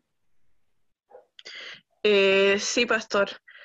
Eh, lo que usted dice se ve muchas veces porque, eh, como decía la hermana Daniela, cuando las personas suelen presentar este tipo de enfermedades psicosomáticas, por lo general el conducto regular es derivarlo a un psicólogo y en ocasiones las personas pueden recibir un tratamiento tanto de psicólogo como de psiquiatra.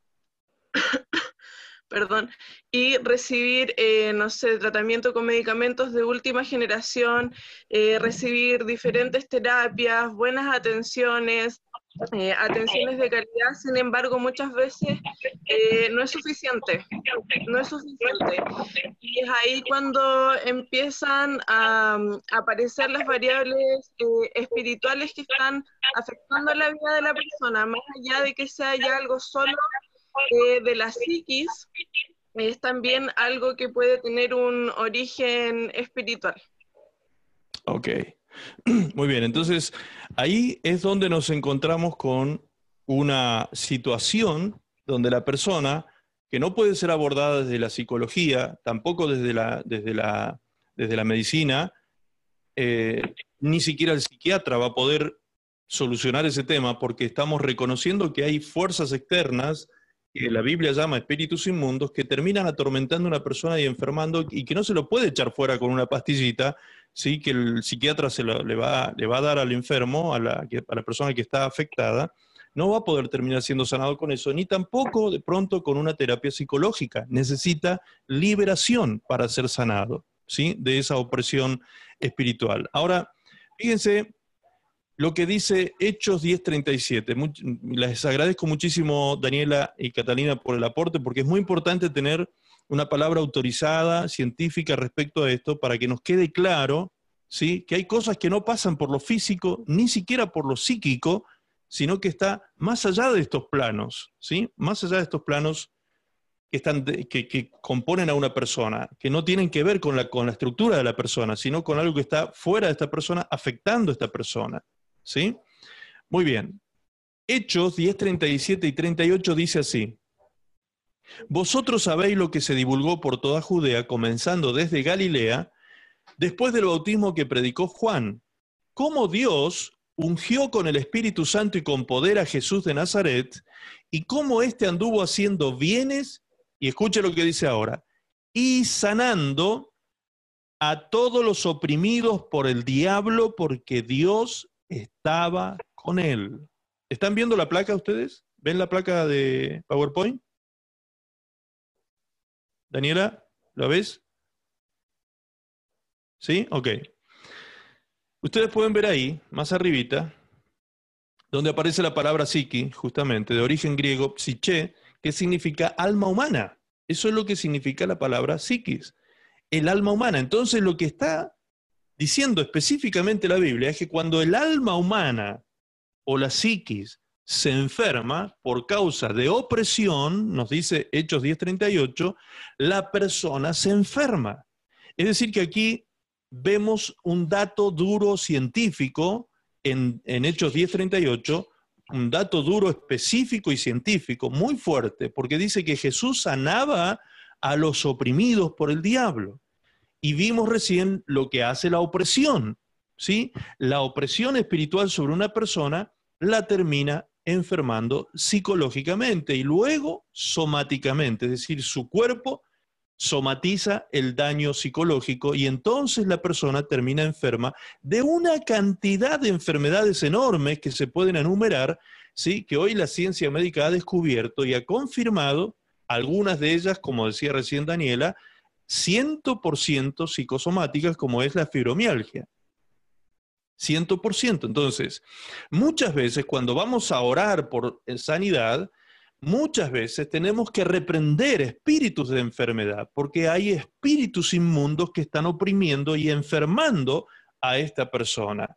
Esta persona no se va a sanar con una pastilla, no se va a sanar con una terapia psicológica, no se va a sanar con un psicotrópico que le va a dar un un, psiquiatra, no se va a sanar con este tipo de cosas, sino solamente va a ser sana cuando liberemos a esa persona en el nombre de Jesús. ¿sí? Por eso es tan importante el, el hecho de que ministremos la gracia de Dios en ese sentido, para que las personas sean sanas, libres de toda opresión. Amén. Es, maravilloso ver cómo la Biblia es tan exacta en este sentido, ¿no? porque podría haber dicho que Jesús anduvo sanando, no sé, a los, a, los, a los este, dañados por el diablo. podría haber utilizado alguna otra terminología, pero sin embargo usa la palabra opresión. Es muy específica la palabra opresión para utilizarlo en este caso, porque es la opresión lo que enferma a muchas personas. Muchas enfermedades son producto de eso. Ahora, avancemos a otro, a otro punto, a otra palabra que tiene que ver con la actividad satánica en contra de un hijo de Dios. Y esa palabra es la palabra obsesión. ¿sí? Ya vimos posesión y ya vimos opresión. Las dos cosas que en el primer caso el diablo no tiene nada que ver con nosotros en ese sentido, pero en el segundo caso sí, un hijo de Dios puede ser oprimido al punto de ser enfermado, ¿sí? Y necesita ser sanado por el poder de Dios en muchos casos. Ahora vamos a otro punto que un hijo de Dios puede sufrir, y es el hecho de la obsesión. La obsesión es una perturbación anímica producida por una idea fija.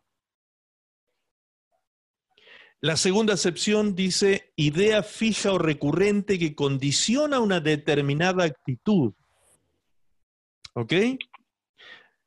Una perturbación del ánimo producida por una idea fija. Se fijó una idea en la mente de la persona, es una idea recurrente, la persona se levanta pensando en eso, la persona transcurre el día pensando en eso, la persona termina el día pensando en eso, se acuesta y sigue pensando en eso, es decir, el pensamiento se fijó en su mente y es recurrente durante todo el día.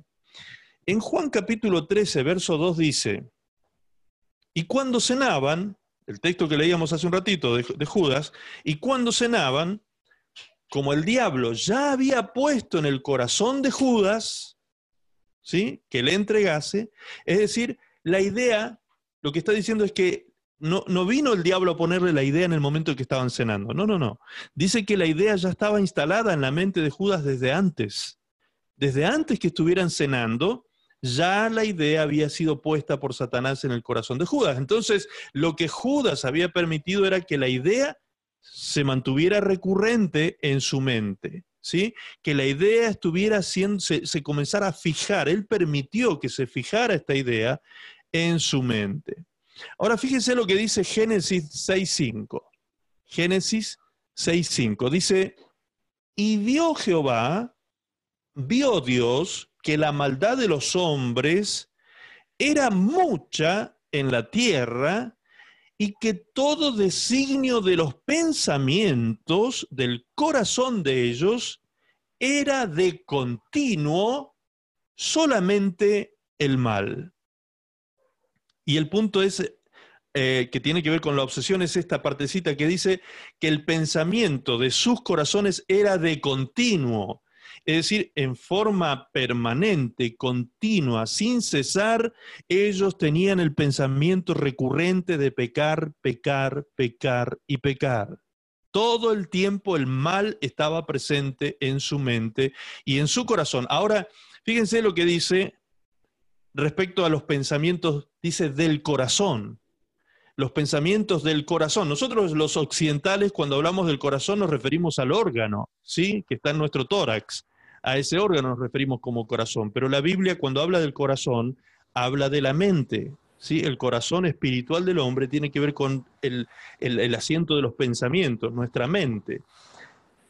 Por eso les puse dos ejemplos en Marcos 7:21 y Lucas 9:47, donde dice, porque de dentro del corazón de los hombres salen los malos pensamientos. De dentro del corazón de los hombres salen los malos pensamientos. Y luego en Lucas 9:47 dice, y Jesús, percibiendo los pensamientos de sus corazones, tomó a un niño y lo puso junto a sí. Es decir, todo el tiempo la palabra habla del pensamiento del corazón. No dice el pensamiento del cerebro, no dice el pensamiento de la mente. En, estos casos vemos siempre que habla del pensamiento del corazón. Muy bien. Entonces nos queda claro la idea de, obsesión, una idea fija que se instala en nuestra mente y que condiciona una determinada actitud Fíjense qué clarito que está esto cuando recién decíamos, por cuanto el hombre piensa, siente y por cuanto siente, actúa. Es decir, la actitud final que un hombre va a venir a tener, que una mujer va a venir a tener, una acción final que va que va a, ser, va a ser el resultado de lo que la persona siente a causa de una idea fija. Se le metió en la cabeza una idea y esa idea está produciendo emociones, una revolución en su ánimo, ¿sí? una perturbación podría ser también, como dice el texto en, en el diccionario, una perturbación anímica, y entonces va a condicionar sus actitudes a partir de entonces. El predicador, el famoso predicador Charles Spurgeon decía, no podemos evitar que los pájaros vuelen sobre nuestra cabeza, pero sí podemos evitar que hagan nido en nuestra cabeza.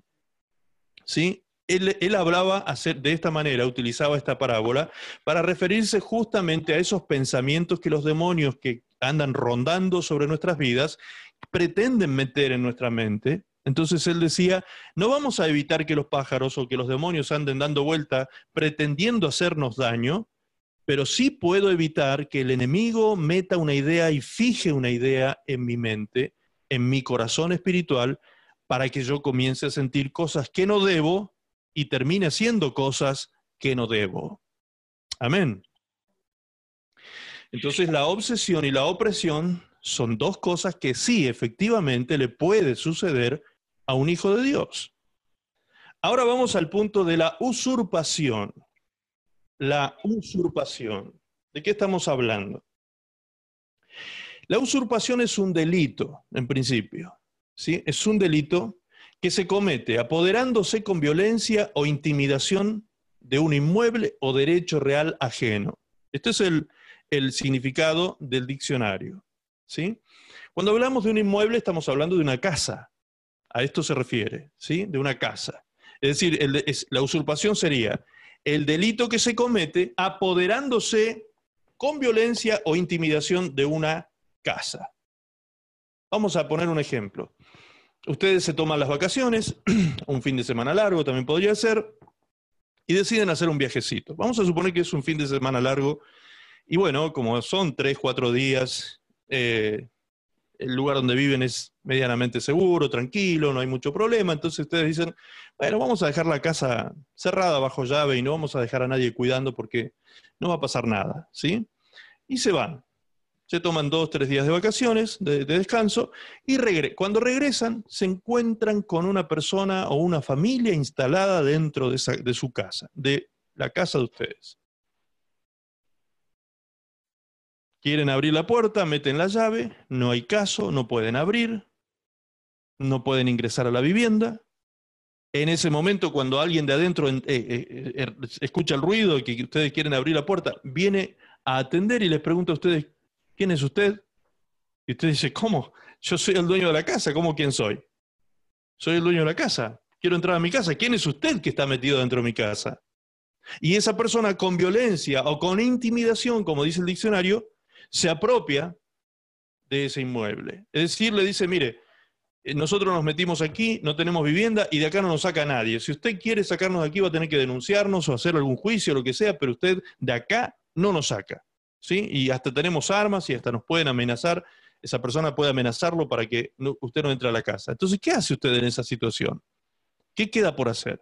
Pues ir a la policía, radicar una denuncia y pedir que el juez saque a ese usurpador de dentro de la casa. Eso es una usurpación. Es una persona que ocupa la casa, pero que no tiene el derecho legal de ocuparla. Porque el derecho legal, ¿quién lo tiene? El que posee la casa. ¿Y quién posee la casa? El dueño de la casa que tiene el título de propiedad. En este caso, usted. Usted que es el dueño de casa tiene el título de propiedad, entonces usted legalmente, legítimamente es el dueño de esa casa, pero sin embargo usted no está en el gobierno de esa casa porque ahora la está gobernando otra persona que está metida adentro. Preste atención aquí, por favor, porque esto es, este es el punto neurálgico en la vida de los cristianos justamente. La palabra de Dios dice lo siguiente. En Mateo capítulo 12, verso 43 dice así. Cuando un espíritu malo sale de alguien, anda por el desierto buscando dónde descansar, al no encontrar ningún lugar dice, mejor regresaré a mi, antigua casa y volveré a vivir en ella. Cuando regresa, la encuentra desocupada, limpia y ordenada. ¿Sí? Entonces, ¿qué hace el espíritu inmundo? Va y busca a otros siete espíritus peores que él, y todos ellos entran en aquella persona y se quedan a vivir allí. Y esa pobre persona termina peor que cuando solo tenía un espíritu malo. ¿Sí? Ahora, vamos a contextualizar un poquito la palabra para que entendamos que esto habla de nosotros. ¿Sí? Porque a veces se dice, ah, no, pero eso no habla de los cristianos. No, no, no, escuche con atención, por favor. Cuando termina este texto, Jesús dijo, al terminar en el versículo 45, dijo, esto le va a pasar a ustedes, porque son una mala generación. En la versión del lenguaje sencillo dice, dice, esto les va a pasar a ustedes porque son malas personas. ¿A quién le estaba hablando Jesús? A los religiosos de su época. Jesús le estaba hablando al pueblo de Dios de ese tiempo. Jesús le estaba hablando a los israelitas, a los considerados hijos de Dios en la antigüedad. Así lo llama la palabra de Dios, hijos de Dios, como nos llama a nosotros. Entonces Jesús les estaba diciendo a los hijos de Dios que por causa de la maldad que ellos tenían, el espíritu inmundo que en algún momento Dios había sacado de ellos, iba a volver y el estado posterior de ellos iba a ser multiplicado por causa de la maldad de otros espíritus peores que el que estaba antes, entrados en el hombre iban a causar este daño y este poder de destrucción. ¿Sí? Le estaba hablando a hijos de Dios Jesús, no le estaba hablando a gentiles, no le estaba hablando a ateos, no le estaba hablando a incrédulos, a agnósticos, no, le estaba hablando a Israel Jesús, al pueblo de Dios, a los hijos de Dios, les estaba diciendo, esto les va a pasar a ustedes. Entonces tenemos que entender que un hijo de Dios no va a estar nunca poseído, es decir, la propiedad legal la tiene siempre el Señor Jesucristo, pero si el Hijo de Dios descuida su casa y, deja vacía su casa, ahora vamos a explicar ese punto, deja vacía su casa, al estar vacía, la casa queda vulnerable.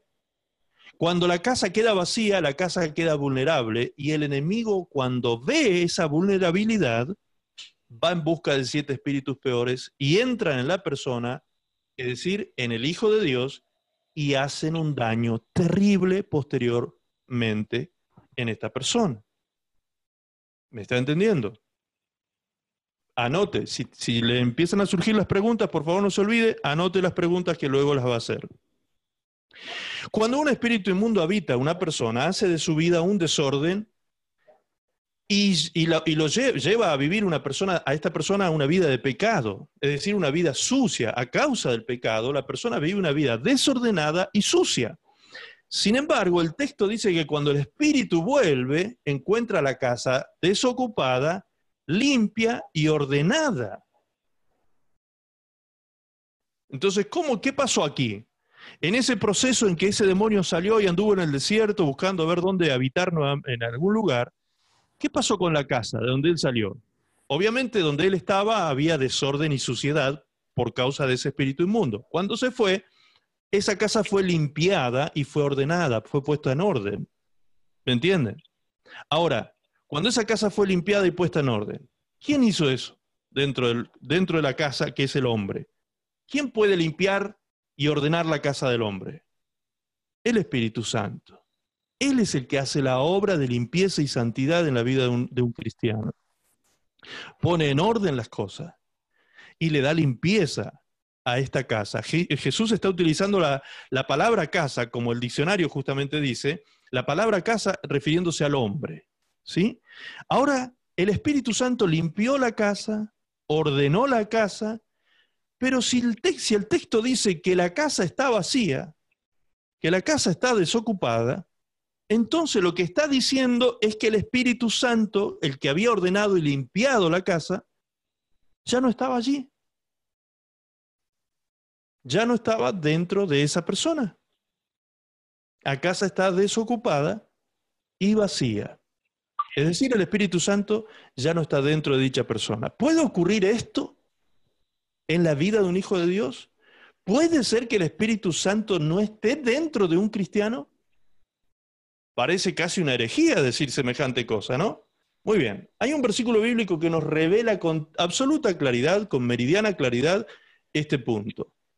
En segunda de Corintios 3:17 dice así: Porque el Señor, el Señor es el Espíritu. Y donde está el Espíritu del Señor, allí hay libertad.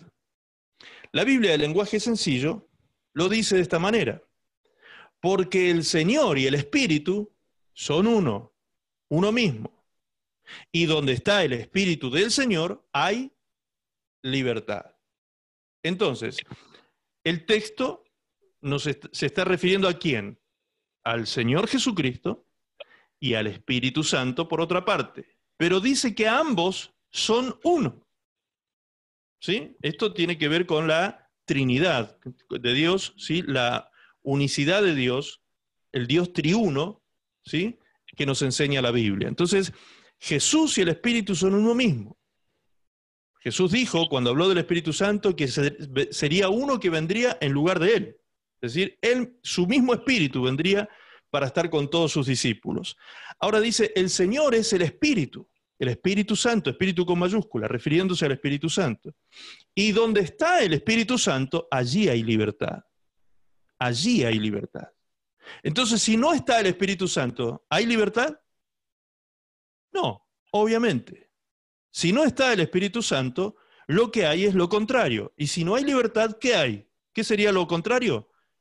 Cautividad. ¿Se da cuenta? Cárcel, cautividad, viene cuando el Espíritu Santo no está. Bien, pero el punto es, ¿Puede entonces no estar el Espíritu Santo dentro de un cristiano? Si yo veo este texto, lo que estoy diciendo es que Jesús mismo, porque es uno solo con el Espíritu Santo, Jesús mismo no está dentro del cristiano.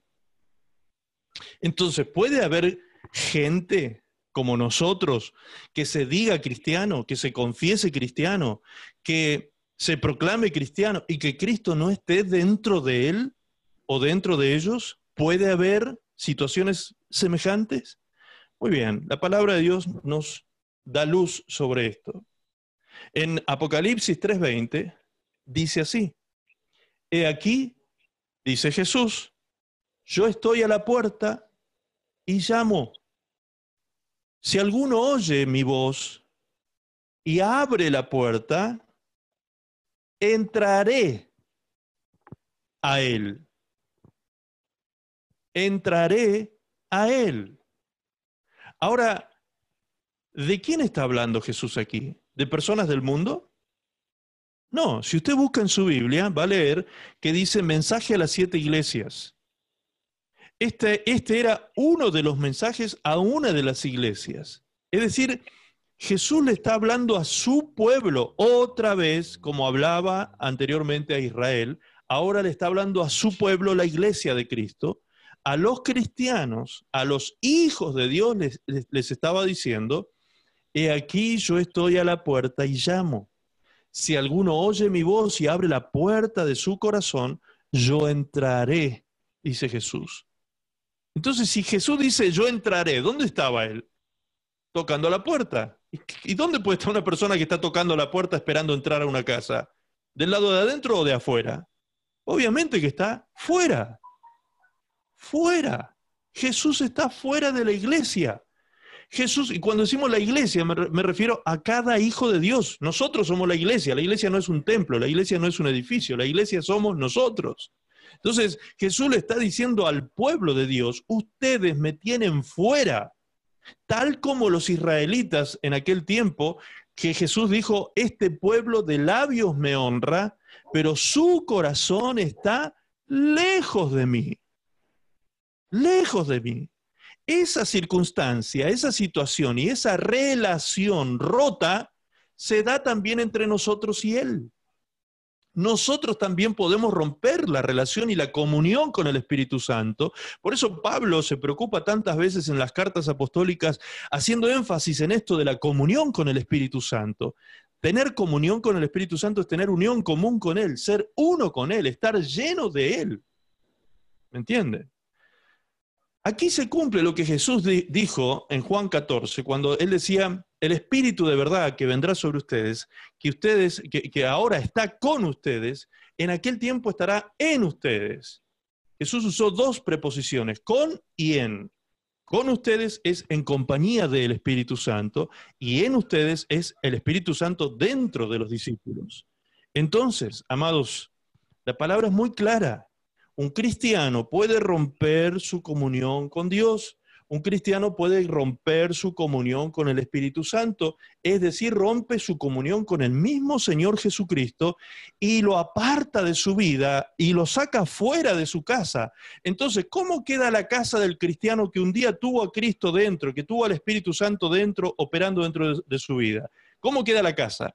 La casa queda limpia, porque fue limpia por la sangre de Cristo, la casa queda ordenada porque el Espíritu Santo comenzó a ponerle valores a esa casa, principios, ¿sí? Empezó a ordenar esa casa, pero la casa quedó vacía.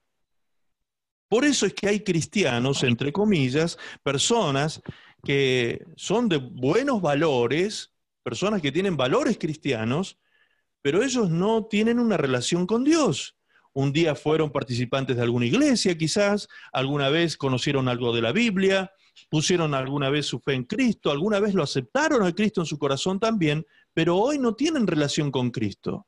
¿Sí? Ahora, esa persona está en un estado tal de vulnerabilidad que el demonio que un día salió de allí, al volver puede volver a entrar con siete espíritus peores que él. ¿Por qué? Porque el Espíritu Santo no está. Jesús no está gobernando esa casa, Jesús no está ocupando esa casa, entonces la casa está vulnerable. Ahora, decir que el Espíritu Santo no está dentro de un cristiano es otra cosa que parece una herejía. ¿sí? ¿Cómo un cristiano no va a tener al Espíritu Santo dentro de él? Muy bien, antes de entender eso, de ir un poquito más en profundidad en ese punto, yo les voy a leer un texto de Hechos capítulo Hechos capítulo 19.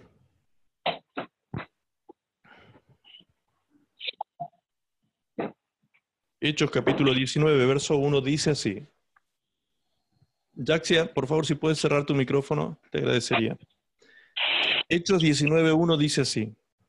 Aconteció que entre tanto que Apolos estaba en Corinto, Pablo, después de recorrer las regiones superiores, vino a Éfeso y hallando a ciertos discípulos, les dijo, fíjense lo que Pablo les dijo a los discípulos de Cristo. ¿Recibisteis el Espíritu Santo cuando creísteis? ¿Recibisteis el Espíritu Santo cuando creísteis? Jaxia, ¿puedes cerrar tu micrófono, por favor? Esa pregunta parecería una herejía, dicha hoy en día como, les, como se las estaba expresando recién. ¿Cómo voy a decir que un cristiano no tiene el Espíritu Santo? Sin embargo, Pablo les preguntó frontalmente, de forma clara, específica, ¿ustedes recibieron al Espíritu Santo?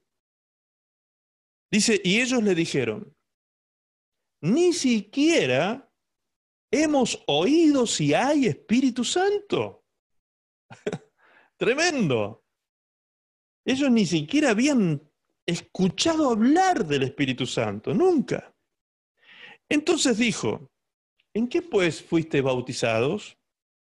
Y ellos dijeron en el bautismo de Juan, es decir, eran discípulos de Cristo, pero habían recibido solamente el bautismo de Juan el Bautista en el, en el río Jordán. Dijo Pablo, Juan bautizó con bautismo de arrepentimiento, diciendo al pueblo que creyesen en aquel que vendría después de él, esto es, en Jesús el Cristo. Cuando oyeron esto, fueron bautizados, dice, en el nombre del Señor Jesús. Es decir, en ese momento el apóstol Pablo completó la fórmula bautismal, bautizándolos ahora en el nombre de Jesús. Y habiéndoles impuesto Pablo las manos, vino sobre ellos el Espíritu Santo y hablaban en lenguas y profetizaban. Entonces, Pablo lo que está diciendo aquí, o sea, el relato bíblico acerca de Pablo nos está diciendo que él específicamente les preguntó si tenían al Espíritu Santo o no. Lo mismo que ocurrió, ocurrió en Samaria. Cuando Felipe llega con el Evangelio a Samaria, ocurrían grandes milagros, dice, y sucedían cosas maravillosas, pero la gente todavía no había recibido al Espíritu Santo, los cristianos, los discípulos. Por eso dice que cuando los apóstoles en Jerusalén escucharon hablar, esto lo pueden leer en Hechos capítulo 8, escucharon hablar de que en Samaria había llegado el Evangelio, mandaron a Pedro y a Juan para verificar a ver qué estaba pasando, y entonces ellos, habiendo impuesto las manos sobre estas personas, también recibieron al Espíritu Santo. Ahora, la pregunta es, una, persona que se convierta a Cristo, ¿puede convertirse a Cristo por, por, obra humana solamente. No, la palabra de Dios dice claramente que el que nos convence de pecado es el Espíritu Santo. Es decir, el Espíritu Santo ya estaba con ellos con esos primeros discípulos. El Espíritu Santo estaba con ellos desde el principio, los había convencido de pecado, ya los había sellado, ¿sí? Con las arras, como dice Gálatas, las arras del Espíritu ya habían sido puestas en estos discípulos, pero todavía no los había llenado a estos discípulos. Todavía no estaba en ellos. Estaba el Espíritu Santo con los discípulos, pero todavía no estaba en los discípulos, llenando la vida de los discípulos. Muy bien. Ahora, si esta situación puede ocurrir, ¿podrá ocurrir que un discípulo ahora eche al Espíritu Santo fuera? Bueno, esto es lo que veníamos viendo acerca de Jesús y el Espíritu. Si, ellos son uno solo y Jesús dice que está fuera, entonces es el Espíritu el que está fuera también del cristiano. ¿Hay un versículo bíblico que, un versículo bíblico que lo diga específicamente esto? Claro que sí. Primera de Tesalonicenses 5:19. Allí dice, no apaguéis al Espíritu refiriéndose al Espíritu Santo, Espíritu con mayúscula. No apaguéis al Espíritu. Aquí lo llamativo es que casi siempre nosotros que eh, pretendemos interpretar la Biblia lo hacemos desde un diccionario mental popular, es decir, desde lo que nosotros tenemos conceptualmente en nuestra mente como significado o concepción de los o acepción de las palabras o términos que utilizamos a diario. Entonces, para nosotros apagar, generalmente nos imaginamos, no sé, una llama de fuego que empieza a disminuir, ¿sí? Entonces, asociamos eso porque justamente el diccionario en la primera acepción que dice, dice que también tiene que ver con eso, de la disminución de una llama, pero hasta desaparecer. Y la segunda acepción que presenta el diccionario es esta que tenemos aquí en la placa. Dice, hacer que algo cese o desaparezca. Entonces, cuando dice no apaguéis al Espíritu, lo que, está, diciendo Pablo es no hagáis que el Espíritu desaparezca de ustedes. Es decir, que salga de ustedes, que no rompan la comunión con el Espíritu Santo. ¿Se dan cuenta? ¿Por qué? Porque la casa quedará vacía, limpia y ordenada, porque el Espíritu Santo estuvo allí haciendo esa tarea, pero quedará vacía y vulnerable, y entonces el diablo podrá hacer un trabajo terrible de usurpación en esa casa. Entonces un cristiano puede tener demonios, pero no estar poseído. Legalmente pertenece, la propiedad del cristiano es de Cristo. No estará nunca poseído, pero sí puede estar endemoniado, puede tener problemas con demonios, áreas de su vida que están tomadas por estos espíritus inmundos.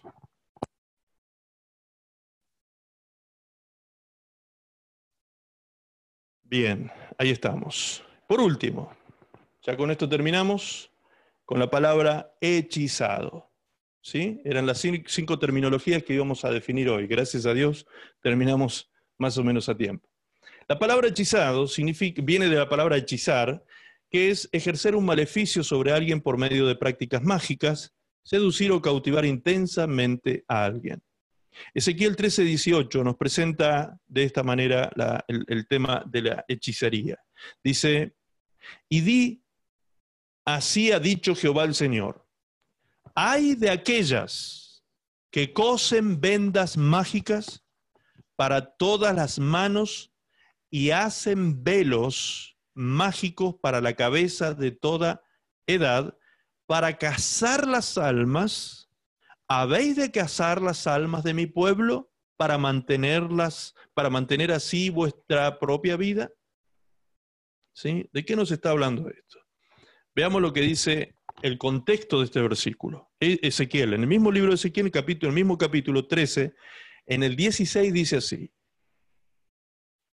los profetas de Israel, que profetizan acerca de Jerusalén y ven para ella visión de paz, no habiendo paz, dice Jehová el Señor, y tú, hijo de hombre, pon tu rostro contra las hijas de tu pueblo que profetizan de su corazón y profetiza contra ellas, y di, así ha dicho Jehová el Señor hay de aquellas que cosen vendas mágicas para todas las manos y hacen velos mágicos para la cabeza de toda edad para cazar las almas. Entonces, ¿cuál era la actividad que hechizaba al pueblo de Dios de aquella época? La actividad de los falsos profetas, que vendaban con vendas mágicas las almas que daban cazadas, cautivadas por causa de esta actividad de hechicería dentro del pueblo de Dios en la antigüedad, producto, resultado de la actividad de los pseudos profetas que se movían dentro del pueblo de Dios. ¿No les parece que es algo que sigue ocurriendo hoy en día? ¿No se han encontrado con situaciones en que hay personas que están viviendo en temor, viviendo en terror en algunos casos? Yo me he encontrado con gente viviendo en terror por causa de una palabra profética. Profética entre comillas. ¿Sí? Dios está diciendo, al profeta Ezequiel le dice, levántate tú y profetiza contra estos profetas y contra estas mujeres profetizas que profetizan cosas que no, yo no he enviado, que profetizan de su propio corazón, yo no he dicho eso. Y, tejen vendas, cosen vendas y producen velos mágicos y, pretenden cazar las almas de las personas. Y fíjense lo que sigue diciendo. Ezequiel 13:21 dice, romperé a sí mismo vuestros velos mágicos y libraré a mi pueblo. Fíjense cómo siempre habla de liberación. Una persona que ha sido cautivada en su mente, una persona que ha sido cautivada en su entendimiento por falsas profecías, necesita liberación de parte de Dios. Dice, y libraré a mi pueblo de vuestra mano, y no estarán más como presa en vuestra mano, y sabréis que yo soy Jehová por cuanto entristecisteis con mentiras el corazón del justo. Esto, hermanos, es algo que hoy en día se sigue viendo.